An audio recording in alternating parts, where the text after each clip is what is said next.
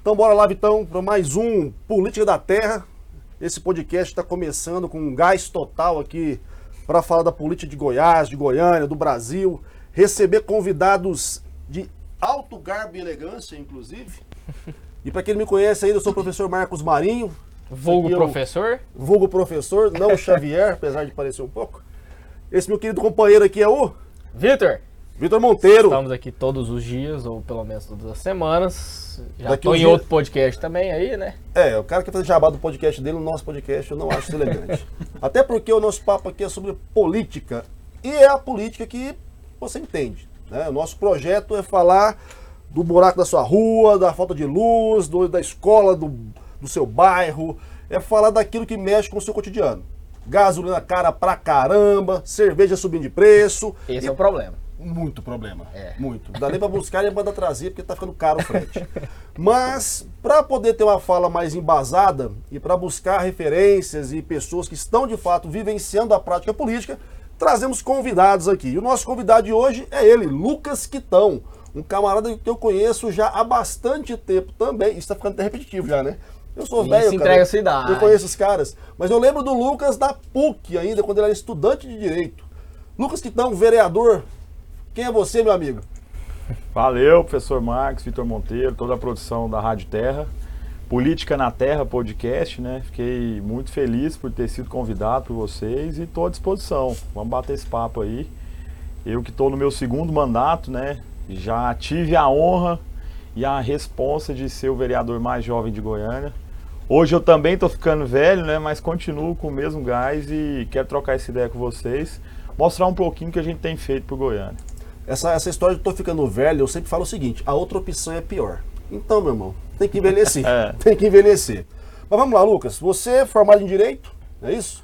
E sou advogado, especializado em direito público, né? E nós vivemos junto aquela época ali do movimento estudantil, né? Sim. Foi por lá que nós iniciamos a carreira política e de lá para cá acho que muita para cá acho que muita coisa mudou, mas uma coisa continua igual, né? Que é essa vontade de trabalhar pela juventude. A gente tem recebido muito apoio desse pessoal que espera da gente uma, uma nova política, né? Mais ou menos por aí. Eu acho bacana, daqui a pouco, a pouco vai ter que me patrocinar, né? Porque eu tô de ex-aluno meu que pra participar do podcast, tá de sacanagem. Mas vamos lá, uma coisa que você falou bacana aí, cara, movimento estudantil. É, muitas, muitas vezes as pessoas entendem política, fazer política é só ter mandato. Mas o movimento estudantil já é um- uma, uma atividade muito política, né, cara? De politização da juventude. Como é que você enxerga o, o que foi o movimento estudantil que você viveu? Como está hoje? Porque as instituições hoje já estão meio baleadas, né? Pandemia, perdeu aluno, teve afastamento social. Como é que você entende a importância do movimento estudantil, de, de base até a universidade, para politizar a sociedade? Professor, eu acho que é, para mim foi a porta de entrada, mas eu acho que mesmo para quem não tem a pretensão de seguir carreira política, Vitor, o movimento estudantil serve como um- uma lupa ali para você conhecer de perto, né, o movimento político, né, os partidos, as figuras, né, os protagonistas da política, no caso aqui da nossa cidade, do estado. E foi através do movimento estudantil que eu comecei a me interessar pela política tradicional mesmo, né? A política dos partidos, das instituições, das eleições, né? Das urnas mesmo. Porque ali, querendo ou não, acho que o Marx vai concordar, é a miniatura do que acontece lá fora, né? Tem o mesmo tanto de briga que tem, existem as diferenças ideológicas. Tem né? rolo. Não, e isso há Exatamente, pelo então. menos 60 anos, 70 anos, velho. Cara, é. Porque assim, minha avó conta a história de que a Luiz participava de movimento estudantil. O Willis começou também no movimento Sim, estudantil, foi junto com a né? minha avó, né? Minha avó foi, Foi. vice-prefeita de Goiânia em 2000. É, E aí ela foi muito próxima do Iris. E ela fala assim, ah, 60 anos atrás eu já brigava com o dentro do Não, movimento o estudantil. movimento estudantil é, é, como o Lucas colocou, cara, é uma, é uma experiência de diálogo, de enfrentamento, de contraditório, de disputa por espaço de poder, porque você vai fazer uma interlocução representando um grupo de pessoas, no caso, os estudantes da sua instituição. Então, assim, eu concordo muito contigo, bicho, porque é de fato uma experiência que auxilia as pessoas a perceberem que ah, fazer política então não é só aquele negócio de baixo do pano, não é só aquele negócio de tomar dinheiro dos outros. Não, fazer política é mediar conflito.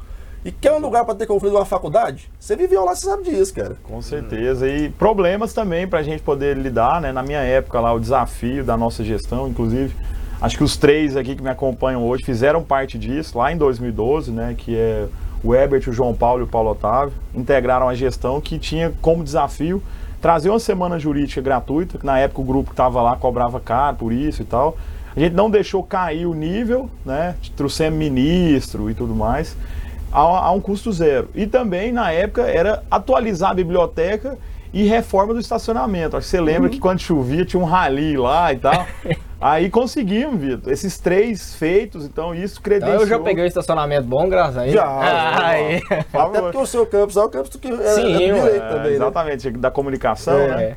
E, e, até hoje são juntos, né? E naquele momento credenciou o nosso grupo para buscar espaço no DCE, né? No DCE nós fomos para o Conjuve, à época, um conselho que discutia política pública dos jovens e tal.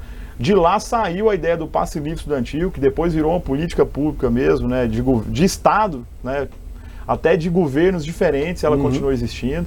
E isso também fez com que o nosso grupo depois tivesse uma, uma musculatura para buscar, por exemplo, a eleição do Calil, né, o nosso irmão, o deputado Lucas Calil, que foi o criador desse, desse movimento, na época chamado de Pense Novo, que saiu das universidades e chegaram ao, às casas legislativas. Né, eu me coloco também nesse movimento, que foi em 2016, dois anos depois. E de lá para cá tem prefeito, tem vice-prefeito, se Deus quiser, deputado estadual e federal em breve, e aí por diante. E um dia é o governo. Até a gente chegar no Palácio das Esmeraldas, se Deus quiser. Ó, só fazer um parênteses aqui, o, o, o Lucas trouxe a, a equipe inteira dele ali. Tem o. Fala o nome, irmão. João Paulo. João Paulo. O Herbert e o Paulo Otávio. O cara trouxe a trupe inteira. Você falou, eu quero com medo de pressionar o homem aqui. Os caras vieram já preparados. Não, é porque eles, eles quiseram vir para conhecer a terra. Todo Mas... mundo. Ah, então depois vai dar um rolê. Inclusive, na hora que vocês forem embora, vai ser na hora que o Lázaro tá entrando. Ah, o Lázaro é um dos mais concorridos tirar foto. Tradicionalíssimo da Rádio Terra. Para quem não é de Goiás, a gente está produzindo esse podcast aqui, o Política da Terra, em parceria com a Rádio Terra FM, com mais de 40 anos de estrada uma das mais prestigiadas e consolidadas aqui da nossa comunicação goiana. Então, mas vamos lá, cara. É, você falou uma coisa muito importante aí, que é um movimento que a gente está percebendo como tendência na política, que são os grupos de jovens passando a participar. Né? Tem grupos suprapartidários, que, que a partidária não existe, né? Suprapartidário, Renova, BR, uh, MBL. um, um, monte de gente fazendo esse rolê. E no caso de vocês, foi uma coisa que surgiu na perspectiva da universidade. Né? Vocês se mobilizaram de, com um projeto político, né? porque não foi uma coisa aleatória assim, vocês tiveram uma visão política de que, ó, para melhorar para a gente aqui, nós vamos ter que meter a cara. E isso agora está sendo transposto para os parlamentos. Né? Você está aqui na Câmara Municipal, o Lucas Calil, que vai participar com a gente aqui no podcast, está lá na Assembleia. Então, assim, é, você entende que hoje os desafios que vocês pegam né, estando na Câmara, ele estando na Assembleia, e como você falou, tem prefeito misturado no rolê aí, é, os desafios que vocês pegam já vem para vocês de uma maneira menos dolorosa do que se estivessem caído de paraquedas, como tem alguns coleguinhas de vocês que fazem, né? O cara acorda um dia, ah, eu quero ser deputado, eu quero ser vereador, tenho um dinheiro, vou meter a cara, fazer a campanha, é eleito e não sabe fazer lé com cré. Marcão, eu acho que faz todo sentido, né? Não que a gente já tenha uma experiência grande, pelo contrário, né? cada dia é um aprendizado. Mas esse histórico nosso de já ter participado de outras, é, outros tipos de política, já de respeitar é, posicionamentos diferentes, de ter convivido com ideologias bem distintas das nossas, eu acho que isso ele favorece o diálogo, né? Quem às vezes não passou por isso vai achar que só existe uma verdade, sendo que cada um né, tem, a, tem os seus posicionamentos e como você lembrou mais cedo, a política é a arte do diálogo, né? A gente tem um problema em comum, que é o problema da sociedade. Aqui em Goiânia nós temos vários, né? Uhum. E nós, como políticos e hoje exercendo mandato, nós temos a obrigação, Vitor, de resolver esses problemas, independente do lado que a gente esteja, né? Sendo de esquerda ou de direita, eu preciso prestar um serviço bom para o cidadão, eu tenho que pensar é, formas de não onerar ele, por exemplo, segurar o aumento do IPTU, que tem acontecido com frequência, né? segurar, por exemplo, o aumento da violência, que às vezes nem é uma obrigação do município, né, constitucionalmente falando, mas nós temos que nos preparar para isso. Questão do serviço básico, de saúde educação. Então, é, independente das ideologias, essa nossa trajetória eu acho que favorece a busca da solução, né, respeitando cada posicionamento, é, o jeito de cada um, mas sempre levando pelo diálogo. E eu falo isso porque a gente vive um momento político no Brasil que a corda está muito esticada, né? Cada um quer falar mais alto, quer bater mais forte na mesa, e eu já acho que esse não é o caminho, né? A gente vê que às vezes isso acontece a nível federal, né? Brigas e mais brigas e problemas a serem resolvidos. Então eu acho que o Brasil hoje precisa é de equilíbrio, não é mais de medir força e o equilíbrio, eu acho que ele é um produto do diálogo, sabe, Michael? É você sentar na mesa ali, procurar uma solução, fazer a arte da política, que é a arte do possível, né? Ninguém vai sair ganhando nessa briga, né? A não ser a sociedade. Massa. E aí que você me deu um gancho agora para falar uma parada que eu sou obrigado a resgatar. Porque você tá no PSL. Isso. Momento interessante aí. Porque você, pelo que eu me lembro, você entra no PSL até mesmo antes do Jair Bolsonaro. Sim. Que a gente pode acreditar aqui neste programa que não é um sujeito muito adepto ao diálogo e essa concertação. Eu lembro que você deu uma, uma entrevista, não sei em qual veículo, falando que você se manteria no, no partido ao arrepio do Jair Bolsonaro e, pelo que eu entendo da sua fala, você não coaduna com o posicionamento de fazer política do Bolsonaro. Só que agora Bolsonaro já meteu o pé do partido e o seu partido está num processo de fusão, que para quem não é da política é meio confuso, né? Então como é que está isso para você no seu projeto político? A gente já entendeu que tem. Vai ficar, vai sair? Como é que está esse corre agora? Bom, eu, como você diz, continuo firme no PSL até uma segunda palavra da própria direção do partido, né? Tenho vontade de permanecer lá, você lembrou muito bem, a gente está no partido desde 2014, que inclusive eu tinha como presidente o Lucas Calil. Ingressei lá por isso e também por ter uma proximidade com essa pauta liberal, né? Que é redução de imposto, otimizar o recurso público, né? desonerar um pouco o cidadão que já está sobrecarregado com tanto aumento, com tanta coisa para pagar, com tanto desemprego, com tanto carestia né, em itens básicos, você falou muito bem de gasolina, alimento e tal. Mas aí a gente continua lá, depois que acontecer a fusão, eu hoje exerço o cargo de presidente do PSL municipal. E eu quero saber como é que vai acontecer essa composição, né? Uhum. Se eu tiver espaço, Vitor, de continuar no partido, fazendo esse trabalho nosso, que é hoje focado na construção de chapa para deputado estadual, federal, né? visando inclusive um nome nosso para compor uma chapa majoritária, como senador possivelmente, né? E se eu tiver esse espaço para continuar construindo, eu não tenho previsão de sair, né? mas se não tiver, eu vou ter que buscar outras alternativas que se aproximem do que a gente pensa, né? Como política de futuro e que tenha também, sendo bem pragmático, condição de concorrer. Eu também não vou para qualquer partido somente pensando em, em, na parte lúdica né, do processo, ideologia que combine com a nossa. Não, eu tenho que pensar também aonde é que eu posso concorrer, caso eu resolva disputar. muito voto e vai perder para um cara Exato. que tem metade da quantidade sua de voto, mas que escolheu o partido certo. Exato. Essa é, é a, essa é a preocupação nossa. Né? A gente tem que ser sincero com o nosso com o nosso telespectador, porque ele vai ponderar isso. Inclusive, Sim. o próprio presidente Bolsonaro levou isso em consideração, né? Ele foi para um partido que eu acho que talvez se aproxima até mais ideologicamente, por ser um partido centrão, e ele já fez parte disso, né, há muito tempo atrás. E claro, ele viu que lá ele tem condição de concorrer, né? O partido, em tese, tem um nome é, relativamente novo, né? Um número que não tem vinculação a nada do passado, então acho que ele levou isso em consideração, além de, claro, ter feito as exigências dele de, de candidaturas nos estados e tal, né? É, eu tenho, eu tenho uma postura um pouco complexa em relação a partido, eu já falei isso nas minhas aulas, o Vitão foi meu aluno, já, já ouviu ter falado isso. Cara, o problema que eu vejo hoje no Brasil é que a questão partidária, ela deixa muito a desejar. Não sei como. Você, enquanto presidente de partido, cara, eu, o cara certo pra eu meter o pau aqui agora. Tá Porra, a maior parte dos partidos, velho, não tem nada de democracia interna, os caras não têm processo de escolha democrático, os caras não têm participação coletiva nas decisões, funciona a maior parte como despachante eleitoral só para o cara poder concorrer, e acaba que entra um pouco nisso que você colocou. Falou, ó, eu tenho que me candidatar, eu tenho que ter espaço, eu tenho que ter viabilidade. E acaba que a questão de fundo mesmo, questão ideológica, de um projeto partidário, cada vez eu vejo mais distante.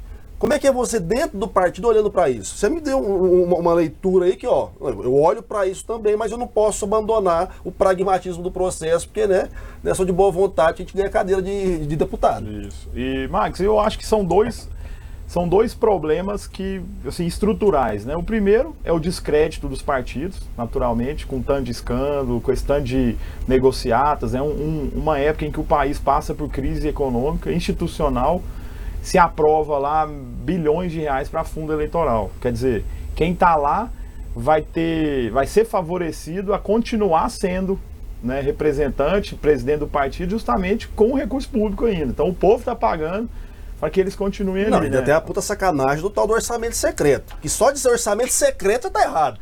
Exatamente. O orçamento em si, ele é transparente, né? Ele existe é para a gente poder ver onde está sendo gasto o recurso, ter, ter condição de mudar alguma coisa para otimizar o investimento. Enfim, mas voltando à situação do partido, o descrédito é natural justamente por conta disso. A outra situação que força os partidos a serem assim é a regra eleitoral. Você vai concordar comigo, né? O Vitor acabou de dar um exemplo de, de candidatos que têm um tanto bom de voto, mas acabam não se elegendo, justamente pela, por essa regra. Isso beneficia também quem já está lá. Os partidos grandes crescem no jogo, né? fazendo chapas mais fortes, com fundo eleitoral mais forte, com tempo de televisão mais forte.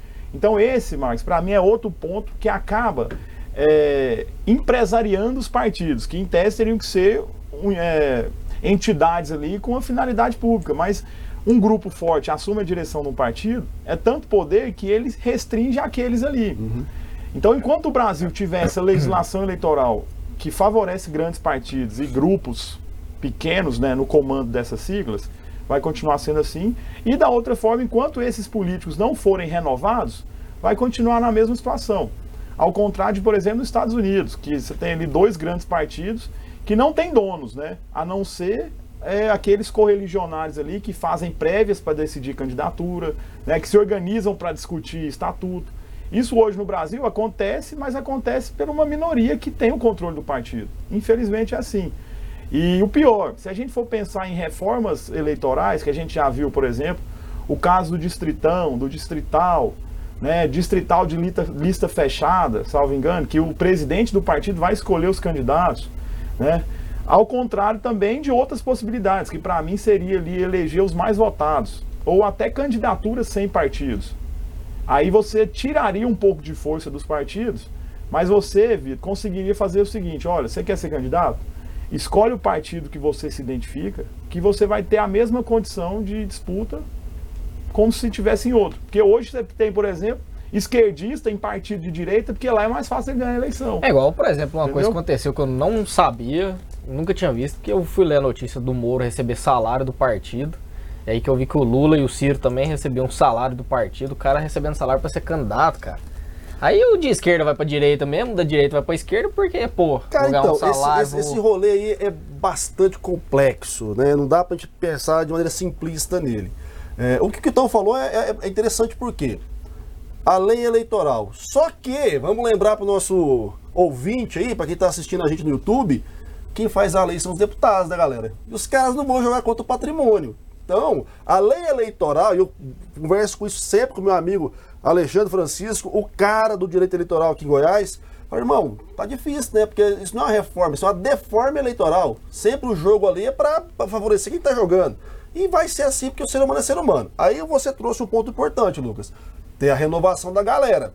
E aí a gente entra em outra seara complexa, né? Como é que esses caras que não fazem parte do grupelho ali que mantém o controle do partido vão ter visibilidade para chamar a atenção do eleitor para ganhar a eleição, para renovar? Então, o nosso sistema, bicho, ele é muito difícil. Porque ele- Favorece ele, quem tá lá, né? Exatamente, foi feito para isso. Foi feito para isso. Isso. É por isso que tem muito papo de que quem tem o sistema na mão, quem tá dentro do governo, é muito mais difícil do que tem, quem tá de fora, né, cara? Cara, eu já falo de cara de, na lata, assim. Pra mim, quem tem mandato e perde o mandato é burro. Mereceu.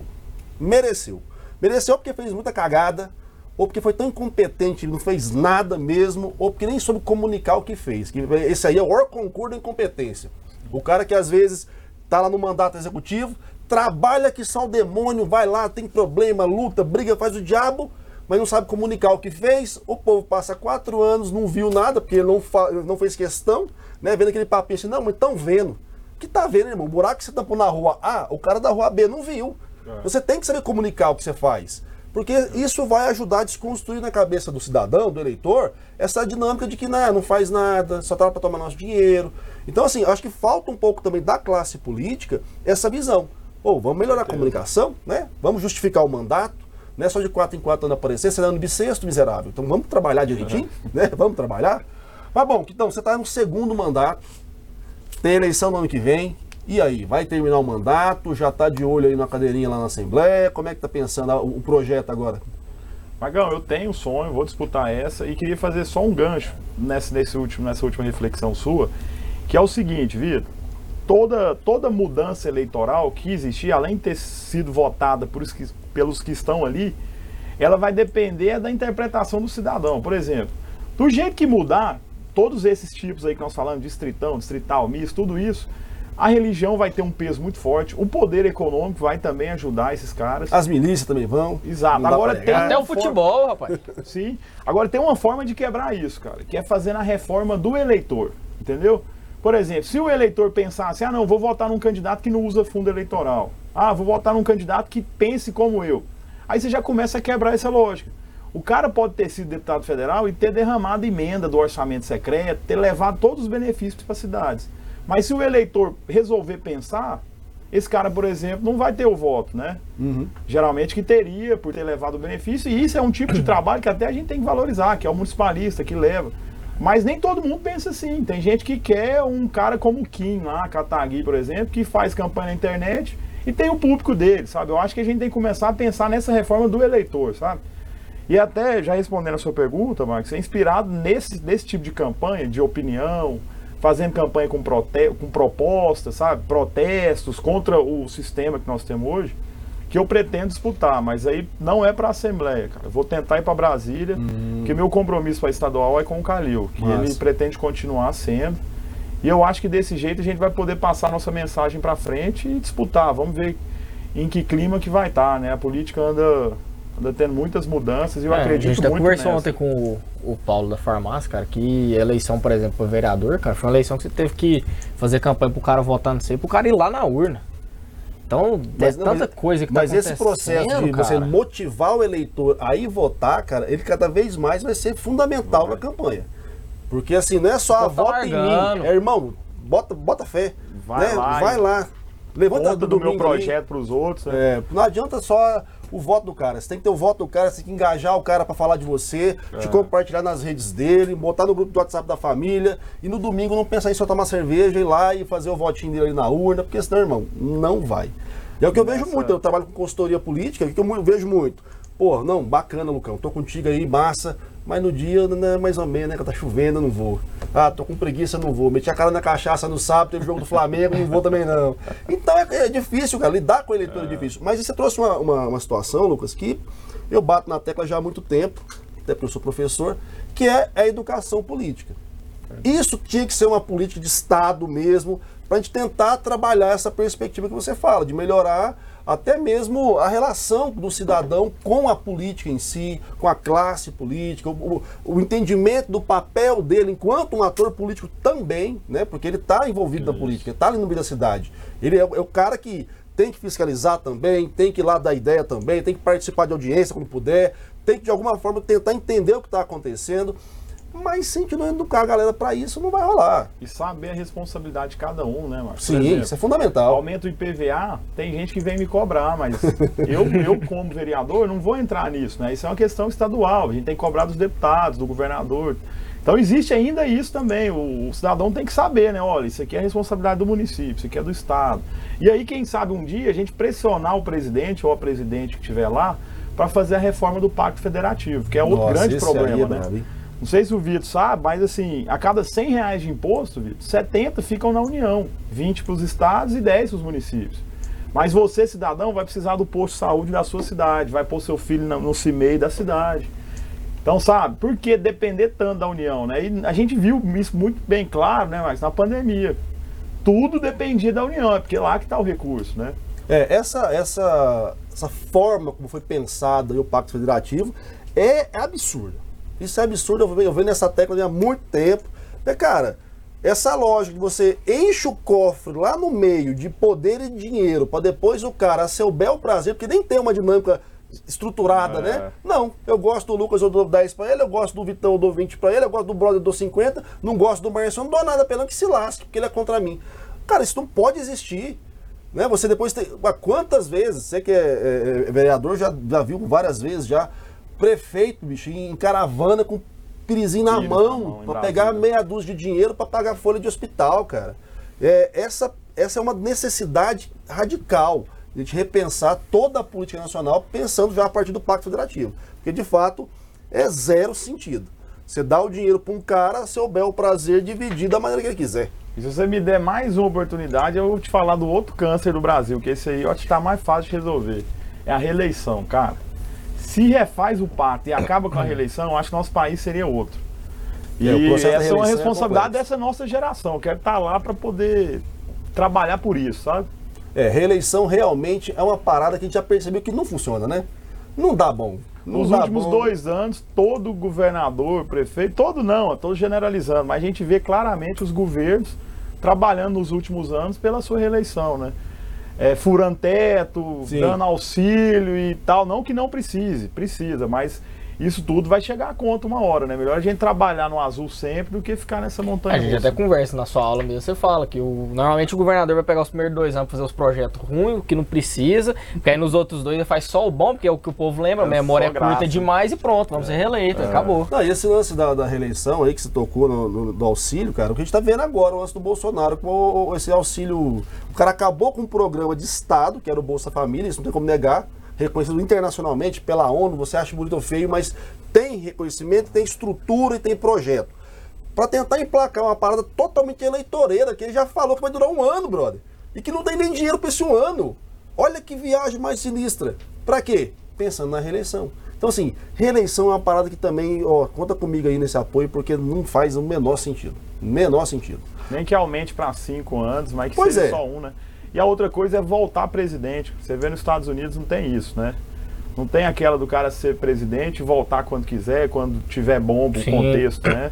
Eu acho que foi, deu sua contribuição e vi- vida que segue. Vamos dar É porque você precisa de renovação. próximos, exato. Mas é que tá, vamos lá. Então, você que é o cara aí que vem de- desde a base, movimento estudantil e tal, e tá aí ga- ganhando seu espaço, segundo mandato de vereador, tem um projeto político com um grupo que tá tendo sucesso, o caso do, do Calil, Parará. Uma crítica que eu tenho ferrenha é: cadê então as novas lideranças que têm tanta dificuldade para emergir? Porque o nosso cenário nacional, e aí vamos pensar até nacional, mas pode trazer para o local aqui, Goiânia mesmo, nosso estado de Goiás. Cara, é um processo tanto de retroalimentação de nomes que já são conhecidos, que aí tem hora que você para e pensa, pô, mas esse cara de novo. Não queria esse cara, tá? Mas eu quero quem? Quem que tá aparecendo? Qual é a cara nova que tá pintando? Falta o quê, Lucas? Você que é o cara que está imerso no processo. Falta espaço, falta tempo, falta coragem, falta dinheiro. O que, que falta para que a sociedade possa reconhecer as novas lideranças? Eu acho que espaço para iniciar, né? Porque, por exemplo, né, internamente para você ser candidato, por exemplo, a prefeito de Goiânia, é uma briga muito longa dentro dos partidos para sair. Claro que, como a gente comentou mais cedo, né, cada partido tem ali o seu grupo tradicional, que tem o controle. E essa galera, às vezes, prefere apostar nos que já estão ali, nos players já estabilizados, consolidados, do que dar espaço para um grupo novo, como o nosso, por exemplo, né? que nós temos pretensão de disputar o executivo, se Deus quiser, em breve. Eu espero que até lá esses, esses medalhões dos partidos já queiram dar espaço para nós. E do outro lado da urna, Marcos, eu acho que falta também o povo cobrar isso, sabe? Falar assim, olha, vamos, vamos dar agora oportunidade para alguém que, que queira inovar, alguém que seja de fato de fora da política, ou que seja de dentro, mas que tenha uma intenção nova, né? Eu acho que é mais ou menos isso, porque o que mede candidatura também, antes das eleições, você sabe melhor que eu, mas são as pesquisas, né? Então, se o eleitor também clamar por uma novidade, ela vai aparecer de uma forma ou outra. E aí vão ter outros nomes para a gente apostar e tudo mais, sabe? Eu acho que são essas duas fases, assim, ter o espaço e ter o- a vontade popular para isso. Se a gente parar pra pensar, cara, você vai ter o Iris. Pô, o Iris foi e voltou quantas vezes? Agora a gente tem o caso por exemplo, do Marconi. Foi aqui quanto tempo? Foi pra São Paulo, agora volta e vai ser candidato a deputado Maguito, né, federal. Caiado. Cara, é, realmente não tem nenhum, nenhuma renovação lá. Você vai falar que o Rogério é renovação. Não é, um cara que já tava aí no meio, um cara que, querendo ou não, tá ali muito por causa do Maguito também. Cara, é eu, uma eu, situação complicada. eu tenho uma linha o seguinte, eu, eu, eu não, eu não gosto de usar tanto a palavra assim, renovação, porque às vezes o renovar, você buscar algo novo e inútil também não muda nada. Eu acho pior. Né? Melhor É você é manter evoluir. alguém que tenha já um know-how, que tenha condição de contribuir com um, um background bacana, do que pegar alguém por pegar porque o cara é famosinho, que tem acontecido muito, inclusive, né? Você pega as renovações dos parlamentos aí, mudou uma galera, uma bancada de youtuber que não sabe fazer o álcool copo. Tá lá só pra fazer selfie, fazer like foda-se. O povo nível. não resolveu nada. né? Então você, você degrada o, fazer político. Então tem essa preocupação também. E aí você trouxe um ponto interessante, né? O espaço. E a gente tá falando de política, né, gente? Política é o, é o, é o lugar onde ninguém cede espaço pra ninguém. Você tem que ir lá e cavar o seu buraco, cavar a sua Uma trincheira. cotovelada, né? Tem que ser, irmão. E hoje a gente tem ainda a facilidade que você tem as redes sociais digitais, tem vários outros canais que você pode ocupar para fazer o seu nome começar a reverberar. Só que isso demanda projeto e planejamento. né? O que eu vejo às vezes de muita falha, Lucas, em boa parte da galera, é, primeiro, achar que vai conseguir espaço dado e não vai. A mídia tradicional não vai dar para quem, pra quem é novo, porque vai, quem é Zé Ruela para ficar ocupando aqui meus minutos de televisão ou de rádio? Não vai. E na- nas redes digitais, o cara não profissionaliza a equipe, o cara não tem planejamento de comunicação, o cara tá brincando de rede social para ter like. Não se atualiza. Pois também. é, e é uma coisa que eu sempre falo, né? O cara quer ser famoso, quer ganhar eleição, quer ter, ter projeto político, ele quer engajar pessoas. Porque para ser famoso é fácil, irmão. Faz o vídeo de um gato cagando ali, pronto, impulsiona, você vai ser famoso, porque você fez o vídeo do gato cagando. Agora, engajar pessoas, que é o que você falou, o cidadão participar, o cidadão querer saber, interagir, pô, comunicação é uma arte da atratividade. Se você não souber falar uma linguagem interessante, uma estética bacana, uma frequência, uma sequência, você está concorrendo com tudo, cara.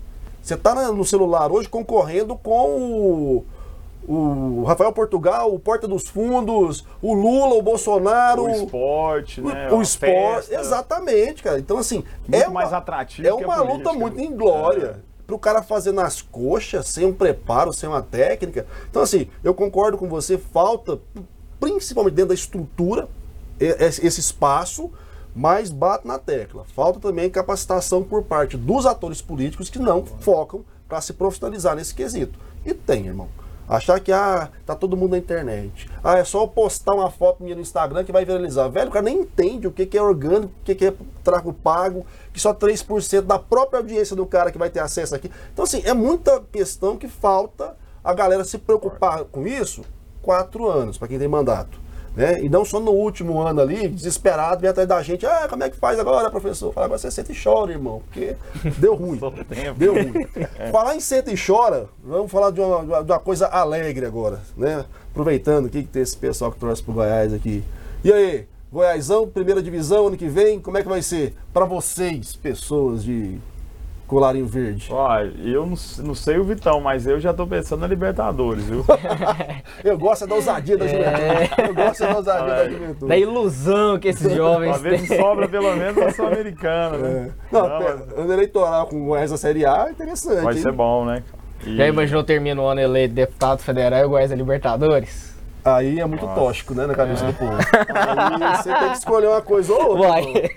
Aí você... Você tá querendo colocar limite do sonho Não, dos vai, vai, torcedores? de jeito nenhum. de jeito- Inclusive, uma, uma fala interessante. É, teve uma época, parece que os caras queriam é, fundar o partido do Corinthians, não era? Da torcida do Corinthians, um rolê assim. Como é que é a relação Eles da torcida do fundar uma Goiás? religião. Ah, não, é zoeira também. Pra parar. É, o, eu lembro da campanha. Cara, na época, meu pai tinha um time de futebol aqui em Goiás. Pô, mas vocês, sua família é violenta, irmão. E aí a gente foi e teve uma reunião com o Andrei Sanches e com o marqueteiro deles, que o. Quem tava junto era aquele Marcos Boaz, Hum. que foi sócio do Ronaldo, marido da Vanessa.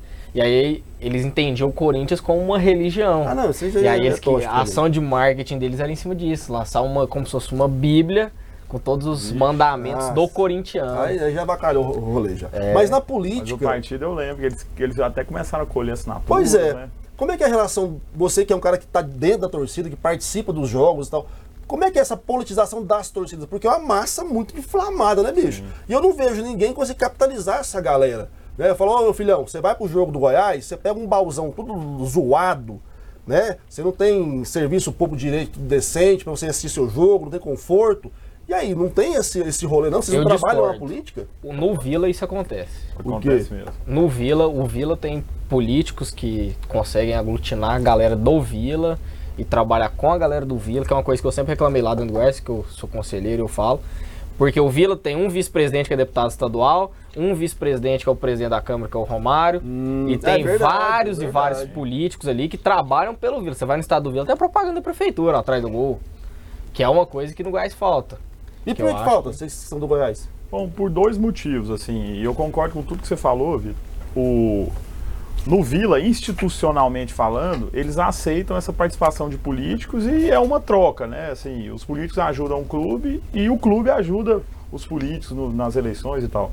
E também é assim nas torcidas, mas no Goiás acho que eles não quiseram nunca misturar assim, ah, não, não vamos deixar esse político ser. Assim, o problema do Goiás, cara, é porque assim, você tem uma família que, que tá lá desde sempre, até minha família, quando passou lá, era com eles. E o que, que é o negócio? A partir do momento que você vai trazer um político de fora, às vezes o cara faz um negócio bom, ele vai começar a ganhar força dentro do time, dentro da torcida. Ah, veio outro deputado, chegou lá, começou a ganhar força, você pode ir tirando o poder de quem já tá lá dentro e começar a abrir espaço para outros virem. E aí que surge o problema, que é aquilo, ninguém quer soltar o poder. Então Tá estamos mão. falando aqui, Brasil, que time de futebol é a mesma coisa de política. É, cara, mesma coisa. Não dá pra olhar para um time de futebol, para uma torcida e não ver política ali. Mas você vê o, lá no Flamengo, o Marcos Braz acabou de ser eleito vereador, ué, pelo, e é vice-presidente do Verdade, Flamengo. né?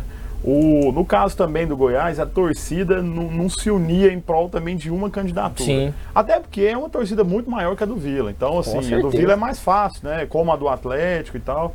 Mas no Atlético também, por exemplo, a gente teve várias figuras ali que eram fortes na política e participavam do time, né? No Goiás é mais ou menos isso mesmo, assim, não teve ainda vontade da direção dizer, olha, traz algum político aqui. Mas assim, eu vi a disposição de ajudar de todos os governos, né? Até era uma crítica passada que o Pro Esporte, aquele, aquele incentivo ao esporte em Goiás, era direcionado, acho que na maioria dele, para os clubes, que são entidades fortes, né? E as outras federações de. Eu de vivi o Pro Esporte, eu menores. fui atleta até os 17, eu nadei natação. Deu uma massa. E eu fui nadador do Goiás por uns Você tá só 9 boiando anos. agora, né, filho? Agora sim, Tá né, só mano? boiando agora, Mas né? comecei a pegar aula, né, faculdade, beber cachaça. Descobriu a. Aí, Você aí louca, não né? tá, né? E aí, cara, o Pro Esporte era uma luta, cara. Você conseguir É. ali 10 mil reais pra pagar o que você gastava em um ano com viagem, campeonato brasileiro, hotel, essas coisas. Nossa, cara, era um sofrimento que. Pois né? é, mas vamos pegar aquele gancho seu então, da politização do cidadão. Pô, o, o- o clube ali, a torcida, seria um espaço para isso, um projeto de, ah, vamos sentar essa maloqueirada aqui uma hora, vamos trocar uma ideia sobre política? Deixa eu te explicar aqui, filha, como é que funciona isso aqui. Por que, que o ônibus está zoado? Por que, que você não tem um banheiro público decente lá perto da sua, da sua casa, no parque? Pô, por que não? Por que a gente não consegue ainda ver esse tipo de ação partindo até da própria sociedade, sociedade civil, de repente? Isso está acontecendo, inclusive agora a Força Jovem eh, não teve êxito nos candidatos que apoiaram no passado. E aí fizeram uma parceria conosco, até agora no Dia das Crianças, nós fizemos quatro grandes eventos pela cidade, nas quatro regiões, com cada, cada regional ali da torcida, levamos eh, brinquedo, umas brincadeiras para a criançada, e a família foi junto. Então agora a torcida entendeu que precisa ter esse espaço. Inclusive para levar as demandas, como você falou, olha, então, aqui o asfalto do meu bairro não tá bom, não tá tendo creche pro meu filho, sabe? E tá Não tem começando campinho de agora. futebol pra molecada Isso. começar a brincar. E da nossa parte sempre teve essa porta aberta. E agora eles entenderam que de fato precisam, né? E o Matheus Tobias, por exemplo, que é o Eu conversei muito com o Matheus ano passado. Cara do bem demais e tem essa ligação maior com a política, que os outros presidentes não tinham tanto. É, foi né? candidato, eu acho, a Foi senador Canedo. candidato a vereador e foi muito bem votado em senador Canedo, não ganhou por pouco. E ele vê já essa necessidade, olha, a gente tem que ter representante. E daí, então, a gente já está mais próximo da torcida, né? Agora, a instituição Goiás, que eu digo a direção, eu acho que também seria interessante ter esse, essa vontade, sabe? Porque tem muita, muito torcedor de Goiás que ajudaria, tem né, vários, ou vários, várias pessoas em posições importantes que torcem pro Goiás.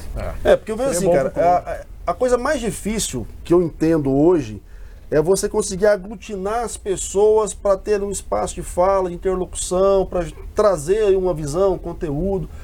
Porque a própria dinâmica social é, é atomização, né? Você acabou com aqueles momentos de congraçamento, de reunir a galera. Agora cada um no seu trampozinho ali isolado, no seu celular, consumindo conteúdo sozinho. Nem aquele momento de assistir um jogo com a galera para tomar uma cachaça, quase não tem mais.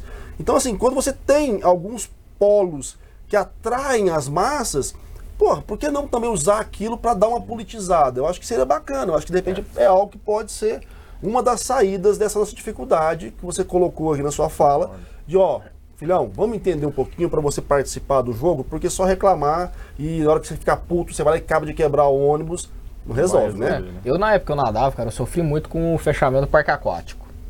Fecharam o parque aquático daqui, que era um dos Estádio melhores do Olímpico, né? Brasil, com a teoria de que tinha que virar a piscina pra mudar, pra não sei o que. Isso tem nove anos e tá largado lá. Inclusive lá tinha um puta projeto social de aula pra criança carente, natação e tal. Aí, na época, né, pô, tem a rádio, vamos cobrar. Aí chamava o povo, vamos todo mundo juntar? Ah, mas, nossa, e cobrar? Ah, mas é sexta-feira ir lá reclamar. aí, aí, cara, o povo vai se perdendo, se perdendo, e é aquilo. Uma pessoa só reclamando, mesmo que tenha um veículo muito grande por trás, você não consegue, cara. É, não, a- a- as conquistas sociais acontecem quando você tem ali né, o engajamento da sociedade. Não adianta o, o Marcos Marinho lá brigar com a estrutura, com a instituição, que não vai tentar nada, não vai resolver. Né? E hoje, é, eu- eu entendo que a gente tem potencial de mobilização maior e mais facilitado do que antigamente. Sim. O que tão, citou um camarada aí, o, o Kim Kataguiri, que, velho, a estratégia do MBL para eleger é, é, é, mandatário foi violentíssima. Os caras sacaram o momento, cooptaram as manifestações de 2013, criaram canais de comunicação para doutrinar a mesma molecada e para mobilizar essa molecada, elegeram uma carroça de gente. E agregaram muitas pessoas, né? Assim, eu, eu sempre uso esse paralelo com o novo, por exemplo, que tem uma ideologia muito bacana, é uma galera do bem, mas o filtro deles é tão forte É. que não Nossa. chega, né? A gente vê pouco mandatário do novo e tal, e que era que, que seria diferente. Eu tenho certeza que eles iriam contribuir. Então a política é isso também. Não adianta você selecionar demais, porque nós não vamos, não vai ter mobilização suficiente, sabe? Não vai ter voto de legenda, não vai bater o coeficiente, não vai fazer mandato. Cara, quando eu vi ali a, a- inauguração do novo, eu falei, peraí, esses caras estão montando alguma coisa né? que não é um partido. Porque eles vieram tão radicais em algumas coisas que eu falei, putz, mas não vai funcionar. Você tem que ter, ah, você quer ser um partido de, de- de quadro, de massa, mas você tem que ter entendimento do que, que é o sistema, porque senão você vai ter problema lá na frente. Depois eles começaram a flexibilizar algumas coisas, tal, já começaram a tendo uma, ali alguns discursos mais radicais, mas ainda tem um processo de filtro que exclui demais, cara. E para você ter voto hoje e cada vez mais, você vai demandar de mobilização. E eu concordo muito com você. O, o- novo, engraçado que é uma galera que vem do mercado, boa parte, que está no comércio, está no rolê, está na comunicação, porque está precisando vender seus produtos ali, e não entenderam que para fazer política você tem que agregar e não segregar. É um, é um rolê que eu achei esquisito. Exatamente. A sorte é que tem o Zema, né? Que é um cara que tem feito, que é o case de sucesso deles e Mas só não outra tem grana pra um caralho também, né? Exatamente, cara. Mas assim, o partido em tese só é grande lá em Minas, né? Aqui tem uma galera boa, tô vendo eles mobilizarem. Não sei se fazem chapa pra essa, mas já tem trabalho. Vamos ver. Isso vai depender, inclusive, do eleitorado, né? Eles vão ter que saber passar isso pra frente, né? Pois é, mas aí que tá. Eu, eu, eu não tenho visto, eu posso estar alheio, alienado totalmente, mas eu não tenho visto iniciativas comunicacionais do novo aqui. Pra mim ele só aparece na época da eleição de vereador. E aí não vai rolar Ah, eu mesmo, tenho, né? tenho notado isso também. Não Vamos ver atrair. nessa próxima. Exatamente. Vamos lá, você falou uma coisa bacana aí que eu tava passando aqui no rolê. A gente falou já de campanha, você falou da sua pretensão de vir a federal no que vem e tal. Mas a gente tá vivenciando um cenário aqui em Goiás complicado, né, cara? Porque deu uma mexida no tabuleiro assim monstruosa que por enquanto, pelo menos pra mim e pro Vitão também, porque você fala que tá errado, nós se conversa aqui. cara, o cenário tá esquisito, bicho. Quem é Demais. candidato ano que vem? Quem tem potencial? O Caiado pegou o MDB, botou no braço aqui e, e é nós. Quais são os partidos e as chapas? Que chapas esses caras vão montar? Você que tá dentro do rolê aí, o que, que você me fala? Fusão do PSL com o DEM. Isso tudo tá gerando um impacto. É Bolsonaro agora no PL.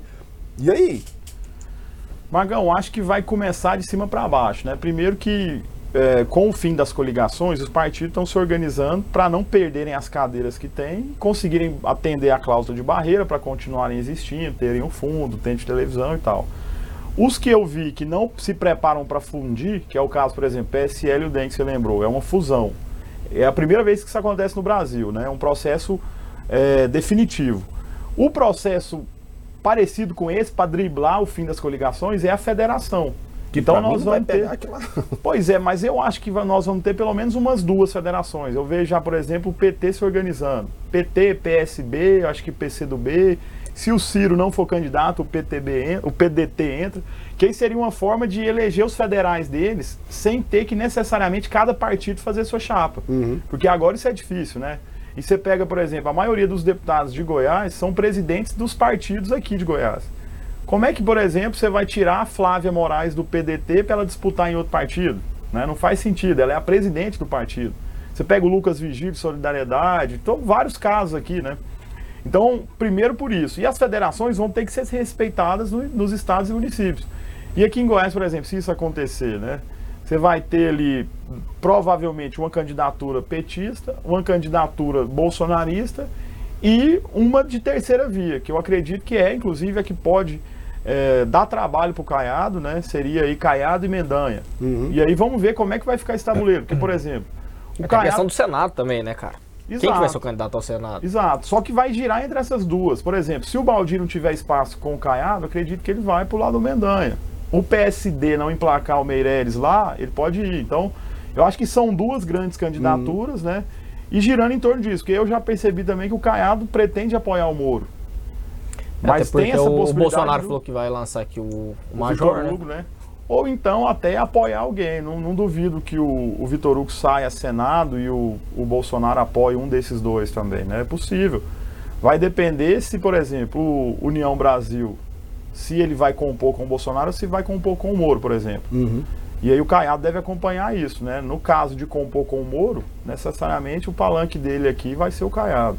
É, eu acho, eu, eu acho que tá mais provável migrar para o Moro, que é um Bolsonaro 2.2 na minha visão, que mantém uma linha ideológica muito próxima, mas sabe usar garfo e faca.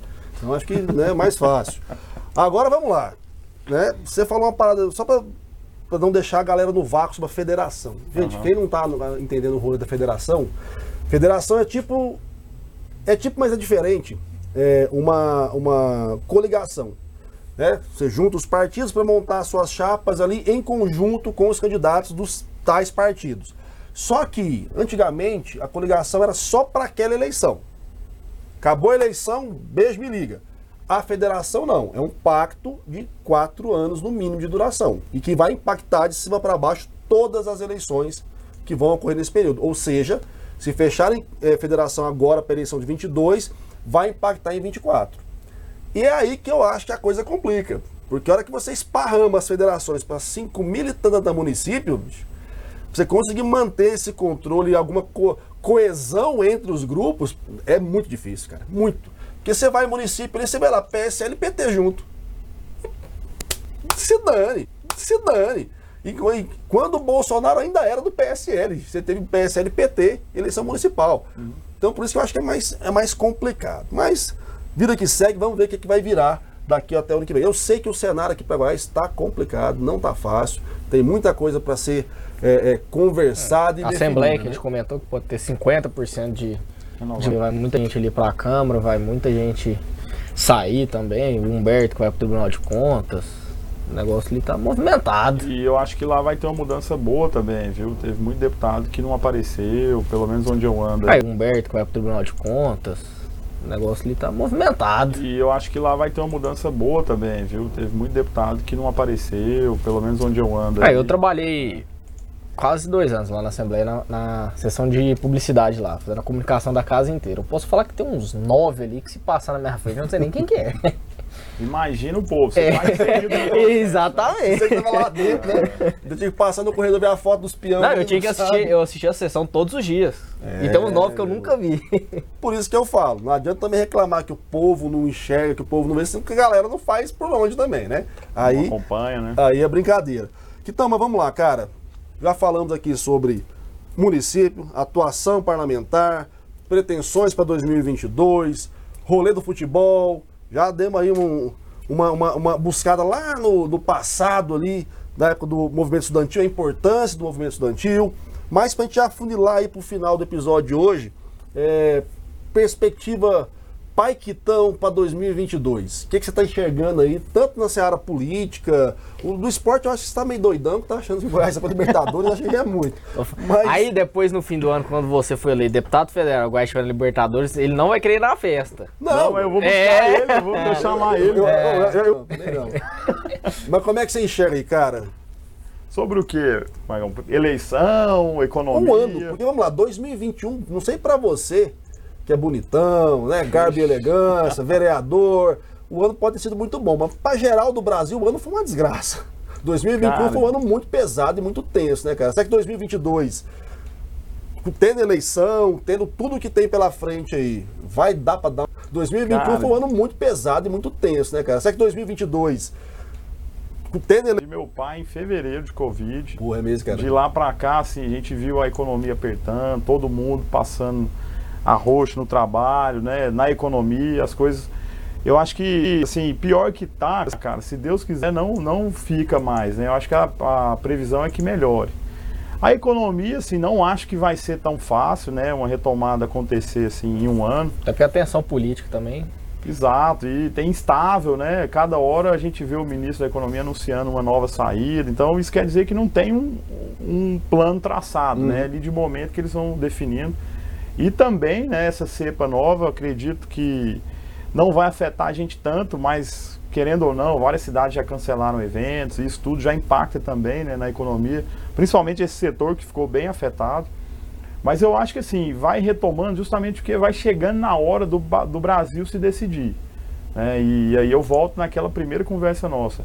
Eu acho que vai ser através do equilíbrio que nós vamos encontrar a saída inclusive na política, né? A economia e elas e ela anda junto, né? Até uhum. acho que Bolsonaro tem chance, mas se ele não melhorar alguma coisa economicamente falando, ele vai passar bem apertado, porque a lembrança que o povo tem é que na época do Lula as coisas eram mais baratas, uhum. se vivia melhor, né? Tinha mais oportunidade de trabalho formal, né? Então, assim, o brasileiro é aquele, é aquele que não desiste nunca mesmo, né? Mesmo passando por isso tudo, a gente vê que o povo está alegre, está eu, eu mesmo estou sendo convidado para um monte de confraternização, isso precisa acontecer, né, para a gente começar o ano pensando bem. Mas a minha perspectiva é positiva. Mesmo tendo que superar isso tudo, mesmo sabendo que não vai ser de uma hora para outra, eu acho que esse ano que vem vai ser melhor que esse, principalmente porque a gente vai decidir o futuro do país, né? E eu acredito que é pelo equilíbrio, como eu já te falei, e sendo bem sincero, eu acho que é através de uma terceira via, né? Um, uma proposta nova para o país. Você acha que dá tempo? Acho que dá que... tempo, cara. Dá tempo sim. A gente viu, por exemplo, a candidatura do Bolsonaro é, turbinar em poucos, em poucos dias, né? E de lá para cá a comunicação só evoluiu, as coisas acontecem rapidamente, né? E acho que tem, tem tudo para isso acontecer. Claro que vai depender aí do plano de cada um, das candidaturas, né? E de uma coisa que eu acho que muita gente está esquecendo. Cara. A gente tem que ver projetos de todos eles, né? Claro que isso que eu estou te falando, Marcão, é vendo por alto, né? Uhum. Mas se você vê aí, é, por exemplo, o Moro, a gente sabe que ele é um bom candidato, foi um, um, bom magistrado, mas qual que é o projeto dele? É o que a gente precisa saber, né? Da mesma forma, o que, que o Bolsonaro vai trazer de novidade? Qual, o que, que justifica o retorno do Lula, sabe? Estou falando desses três, que é, que é o que costuma ser discutido, né? Mas tem é, outras boas candidaturas. E nas pesquisas, os que estão despontando aí, não, não tem como ignorar. Cara, você colocou dois pontos aí que eu sou obrigado a comentar. Primeiro, eu acho que o, o Bolsonaro tem potencial, sim, de ficar fora do segundo turno. Esse é meu, meu voto. Ele vai ficar fora. Tô, tô falando. Aguarde, aguarde. E segundo, você é um cara liberal. Você falou no começo da nossa fala, você é um cara liberal e tal. E eu preciso ouvir de um liberal agora. O que, que você me fala do Paulo Guedes, Vitão? Cara, eu, eu tive. Vitão, Vitão, e Quitão. É, Vitão e Quitão. Vou dupla depois aqui do podcast. E eu carrego uma culpa grande demais, porque eu contrariava o Calil falando que ele era bom, cara. E o Calil desde o começo, não, ele, ele não sabe o que faz, ele é bom na didática, né? Na, na teoria, na prática a gente nunca viu o trabalho dele. E a gente sempre fazia esse paralelo com o Henrique Meirelles, que era um cara que já veio da mesa, assim, de uma escola parecida, né? Veio ali da Faria Lima, mas com uma pegada muito mais da prática, de viver o negócio e tal. Não, o Fabio Meirelles ele é sempre o melhor candidato a ministro da economia. Sempre. Ninguém ganha Meirelles. Ele sabe o que fazer, ele tem a receita, né? E assim, nesse caso, eu acho que foi uma aposta do Bolsonaro, eu acho que ele também achava que ele ia surpreender. E agora ele é obrigado a bancar e tentar solucionar e trocar o pneu do carro em movimento, sabe? É mais ou menos isso que eu vejo. Mas, assim, ainda assim eu sou otimista e espero que ele crie uma solução para o país, né? Porque a inflação galopando, ah, isso no mundo inteiro, beleza, mas no Brasil é em tudo, cara. Né? A gente vê no mundo aí inflação de dois dígitos no combustível. O alimento nem tanto, né? Outras coisas nem tanto, como tem acontecido aqui. E eu acho que isso, claro, por causa da inflação, da injeção de tanto recurso, da Selic baixa e tal. E aí, de uma hora para outra, isso tudo muda, né? A gente tem conversado com colegas aí do, do, do mercado financeiro, do mercado imobiliário, por exemplo. Essa mudança aí na taxa de juros, na Selic, está impactando muita gente. E daqui a pouco vai vir a, a, a consequência disso, né? A, a, construção civil, por exemplo, cresceu demais nesses últimos anos. E agora, sem ela bombando, né? Uhum. É para onde que vai stand de trabalhador? Isso tudo vai, a gente tem que pensar, sabe? É, eu espero que o Paulo Guedes crie vergonha na cara e peça para sair, porque ele só falou bobagem, impressionante como é que conseguiu falar tanta bobagem nesses anos de governo. Bom, então, é, já aqui no, no, final, do finalmente do nosso podcast, quero agradecer demais a sua participação conosco. Projeto para 2022 aí, a gente começar a ter mais edições semanais, inclusive tendo ao vivo, né, Vitão? Fazer um ao, ao vivo. vivo à noite, cerveja. À noite. É, aí, não sei. Eu vou nem falar a respeito disso. Jogo do Goiás, né? Não, aí não. não, não. Você é vivo, Mas, Eu não, bicho, eu sou Flamengo, irmão. Aí, eu sou Flamengo e porque eu sou velho, eu sou dragão, entendeu? Porque o velho tem que ser dragão, porque é raiz. Não tem essa não. É, mas assim, então a gente quer ter você mais, mais vezes com a gente agora no próximo ano. Podendo. O ao vivo, a nossa ideia é de fato botar a galera participando, mandar pergunta, eu pautorando aqui. Eu acho que é, é importante a gente ter esse espaço para que haja mais canais de interação entre quem está disposto a falar sobre política e política de verdade, né? Politicazinha de de migué não, de ficar nos outros, é política de verdade. É o que a gente comentou aqui. É o ônibus que o cara pega para assistir o jogo do Goiás. É isso que é importante pra gente. É o preço da gasolina, é o ministro falando bobagem uma atrás da outra, é um presidente doidão que está desequilibrado, e essa é a minha opinião.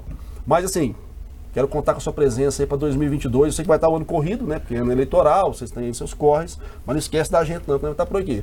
Jamais, cara. Fico satisfeito demais por ter participado aqui no início, né? Quero ver o Política na Terra bombando passando aí os grandes que já existem aqui no estado, né? Quem sabe é, nacionalmente falando daqui uns dias também, quero ver isso acontecendo, porque nós estamos inclusive carentes também de bons podcasts aqui de Goiás, né? E tô dentro, cara. Contem comigo sempre, continuem fazendo esse jornalismo coerente, responsável. E tô à disposição. Contem comigo lá de segunda a segunda. Massa. E boa sorte aí, sucesso na luta aí. O ano foi difícil Amém. aí, meus sentimentos pela perda do seu pai. Valeu. Não pude falar isso pessoalmente com você ainda. E vamos tocar o barco, porque se a gente parar, a gente cai, né, então? Vamos bicicleta. Então. Que vem atrás, nós toca pra frente. Bora, aí. bora. Gente, é isso aí, valeu demais. Ó, valeu. faz um favor pro tio. Dá like das misérias do YouTube aí, manda o link depois pros brothers, manda no grupo da família pra ficar bravo com a gente. A gente adora esse tipo de rolê, beleza? E você torce pro Goiás, cuidado pra não ficar igual o Quitão, porque ele tá meio doido. Porque Libertadores ele muito, né? Valeu, até mais, gente. Valeu.